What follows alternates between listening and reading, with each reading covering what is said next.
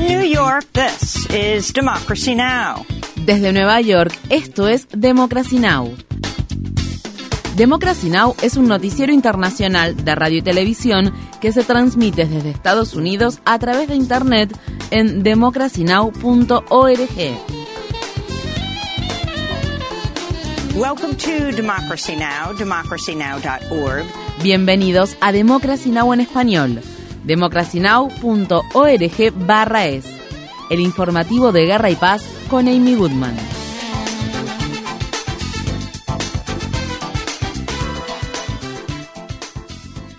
Estados Unidos, las autoridades ordenaron a evacuar a más de 2,5 millones de personas del estado de Florida, al tiempo que el huracán Ian se fortalece y se convierte en una tormenta de categoría 4, con vientos que alcanzan los 250 kilómetros por hora, lo que coloca a Ian apenas por debajo de la fuerza de un huracán de categoría 5. Se espera que la tormenta toque tierra el miércoles por la tarde a decenas de millas al sur de la bahía de Tampa. Sin embargo, la tormenta ya ha provocado fuertes vientos e inundaciones en algunas partes del estado. El martes, el gobernador de Florida, Ron DeSantis, instó a los residentes a seguir las órdenes de evacuación. Habrá inundaciones catastróficas y marejadas ciclónicas que amenazan con poner en peligro la vida de las personas en la región de la costa del Golfo. Y por supuesto, el mayor riesgo estará en esa región del suroeste de Florida, desde la ciudad de Naples hasta la ciudad de Sarasota. También existe la posibilidad de que haya inundaciones repentinas y que crezcan los ríos unos 25 a unos 50 centímetros por encima de su nivel normal en el centro y noreste de Florida. Uh, with 10 to 20 inches, uh, inches across central and northeast Florida. El huracán Ian devastó Cuba. La tormenta dejó sin electricidad a todo el país y mató al menos a dos personas. La región oeste de Cuba sufrió daños sustanciales. Estas fueron las palabras expresadas por Abel Hernández, un cultivador de tabaco en Cuba. Desastroso, esto nunca se había visto de esta forma. A veces pasa un huracán, pero no de esta magnitud. Esto con todas las casas, con todos los secaderos de tabaco, con todas las fincas, con todo. Destruyó todo, todas las frutales, todo. Todo esto ocurre al tiempo que prácticamente un tercio de la población de Puerto Rico permanece sin electricidad 10 días después de que el huracán Fiona azotara la isla. La Unión Europea dice que los daños que sufrieron dos importantes gasoductos que conectan Rusia con Europa fueron el resultado de un sabotaje. Se ha descrito que los gasoductos Nord Stream 1 y 2 han sufrido daños sin precedentes en tres secciones diferentes tras descubrir fugas en las tuberías. Los sismólogos de Suecia afirman que detectaron dos explosiones en la zona que pudo haber provocado el daño. El martes, el ministro de Relaciones Exteriores de Polonia, Zbigniew Rau, sugirió que Rusia podría ser responsable del sabotaje al gasoducto. No estamos en condiciones de negar la idea de que esto podría ser parte de la guerra híbrida de Rusia contra la OTAN. Mientras tanto, el exministro de Relaciones Exteriores de Polonia, Radek Sikorski, pareció sugerir que Estados Unidos podría haber estado involucrado en el sabotaje. Sikorski publicó una foto en Twitter donde se ven las aguas del mar agitadas cerca de la zona de las fugas con un mensaje que decía Gracias Estados Unidos. Las autoridades de cuatro territorios ucranianos ocupados por Rusia afirman que los residentes votaron por abrumadora mayoría a favor de la adhesión a Rusia. Estos referéndums le allanan el camino a Moscú para anexar los territorios. Estados Unidos y sus aliados denunciaron las votaciones y dijeron que se trata de referendos falsos. Estas fueron las palabras expresadas por el presidente de Ucrania, Volodymyr Zelensky, en la noche del martes. El crimen de agresión contra nuestro país, la farsa que se lleva a cabo en los territorios ocupados, que los ocupantes denominan referéndum, la preparación de un nuevo intento de anexión del territorio ucraniano, Todas estas son medidas que Rusia toma para acabar con la Carta de la ONU. La agencia de noticias Associated Press informa que casi 200.000 rusos han huido a Georgia, Kazajstán y Finlandia desde que el presidente ruso Vladimir Putin anunció una movilización parcial para reclutar al menos 300.000 ciudadanos rusos para luchar en Ucrania. En la carretera con destino a Georgia hubo embotellamientos de tráfico de hasta 16 kilómetros. Un hombre ruso que habló con la agencia de noticias Reuters después de cruzar a Georgia con sus hijos dijo. La gente que está en contra del régimen, que no está lista para ir a la guerra, es decir, estaría lista para pelear si hubiera una guerra por la verdad, una guerra justa. Cuando lo que defiendes es tu hogar, eso se considera justo. Vas a la guerra y no tienes miedo. Cuando vas a pelear en una guerra estúpida para matar a tu hermano, es una guerra que no significa nada. Por eso la gente se está yendo del país.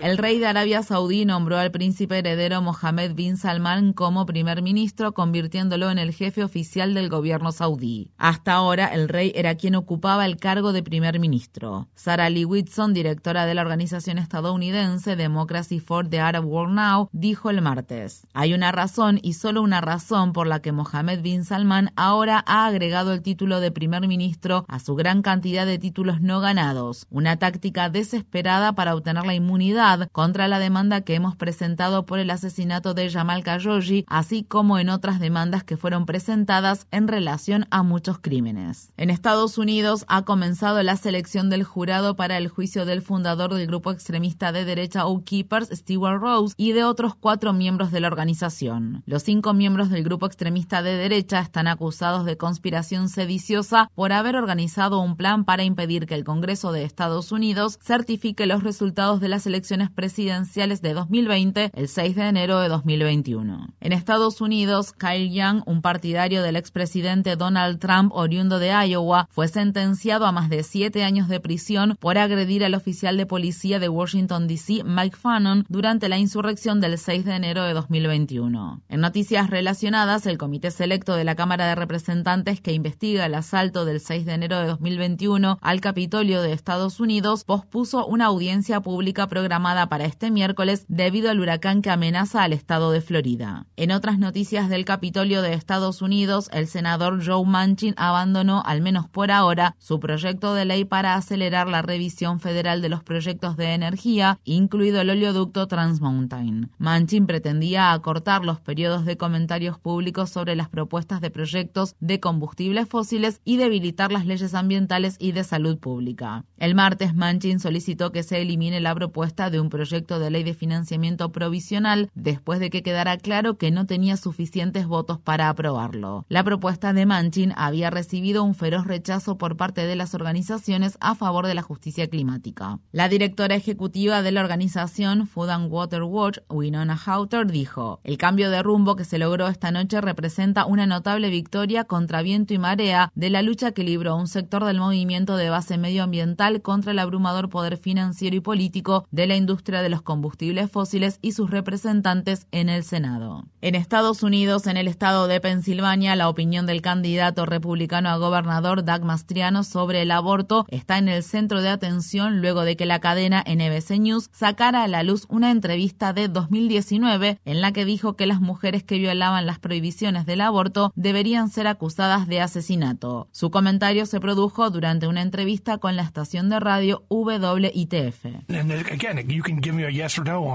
Y de nuevo, puede responderme sí o no a lo que le voy a preguntar. ¿Debería ser acusada de asesinato una mujer que decide abortar a pesar de que la ley define su aborto como ilegal?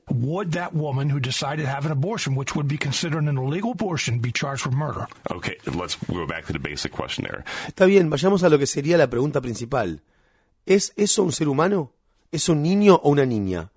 Si lo es, merece tener igual protección ante la ley. If it is, it deserves pr- equal protection on the law. So you're saying yes. Entonces, está diciendo que sí. Yes, I am. Sí, eso estoy diciendo. En Estados Unidos, miles de estudiantes del estado de Virginia abandonaron las aulas de escuelas de enseñanza intermedia y secundaria el martes para protestar contra el plan del gobernador republicano Glenn Youngkin de revertir los derechos de los estudiantes trans. Según reportes, se realizaron huelgas en más de 100 escuelas donde muchos estudiantes coreaban los derechos trans son derechos humanos y Departamento de Educación déjanos existir. Según el plan del gobernador Youngkin, las escuelas deberían categorizar a los estudiantes en función del sexo que les fue asignado al nacer y prohibir que cambien su nombre o pronombres en la escuela sin una orden judicial. Entre los estudiantes que participaron de la protesta se encontraba Casey Calavia, de 17 años, estudiante de género no binario del último año de la escuela secundaria McLean en el condado de Fairfax, que criticó las políticas del gobernador not Le diría que no está protegiendo a nadie.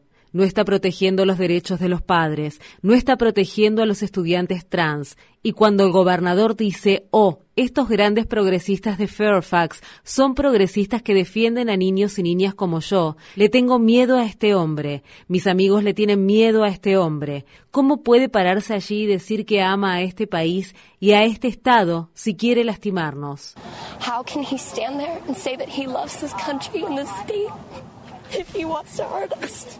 En Estados Unidos, el gobernador del estado de California, Gavin Newsom, firmó un proyecto de ley que prohíbe lo que se conoce como el impuesto rosa. La nueva ley prohíbe a las empresas cobrar precios diferentes por productos que son comercializados para mujeres. Newsom también firmó el martes 13 proyectos de ley de protección del aborto y salud reproductiva, así como una legislación destinada a identificar mejor la disparidad salarial basada en el género y la raza. El Fondo Monetario Internacional ha emitido una advertencia al Reino Unido sobre sus planes para reducir los impuestos. El FMI dijo que la medida del nuevo gobierno de Liz Truss podría incrementar la inflación y aumentar la desigualdad económica. El lunes, la libra esterlina cayó y llegó a un valor mínimo histórico frente al dólar estadounidense. Meredith Tax, una estadounidense feminista, socialista, escritora y activista de larga data, murió a la edad de 80 años. Tax ayudó a fundar varias organizaciones, incluido el Comité de Mujeres de la organización PEN América, el Comité por el Derecho al Aborto y contra el Abuso de la Esterilización y la Organización Mundial de Mujeres por los Derechos, la Literatura y la Democracia. Entre los libros que escribió se encuentran las novelas Rivington Street y Union Square. En su libro A Road Unforeseen, Tax también escribió sobre el rol de las mujeres kurdas en su lucha contra el Estado Islámico. En una ocasión, Tax escribió, a los hombres se les enseña a ser activos, a ir y buscar lo que necesitan, no a lucir bonitos y esperar a que las cosas les lleguen a ellos. Los hombres no observan cada nube que pasa sobre las relaciones humanas como si todo su futuro dependiera de ello. Hay una razón para eso. Su futuro no se ve afectado. Las mujeres son sumamente conscientes de su entorno tienen que serlo. Camine por una calle sin estar alerta y se enfrentará a un peligro real. Nuestra sociedad es una en la que los hombres violan, asaltan y asesinan a mujeres que no conocen todos los días. Palabras de Meredith Tax. Tax falleció el domingo a la edad de 80 años. Infórmate bien. Visita nuestra página web democracynow.org/es Síguenos por las redes sociales de Facebook, Twitter, YouTube y SoundCloud por Democracy Now! es.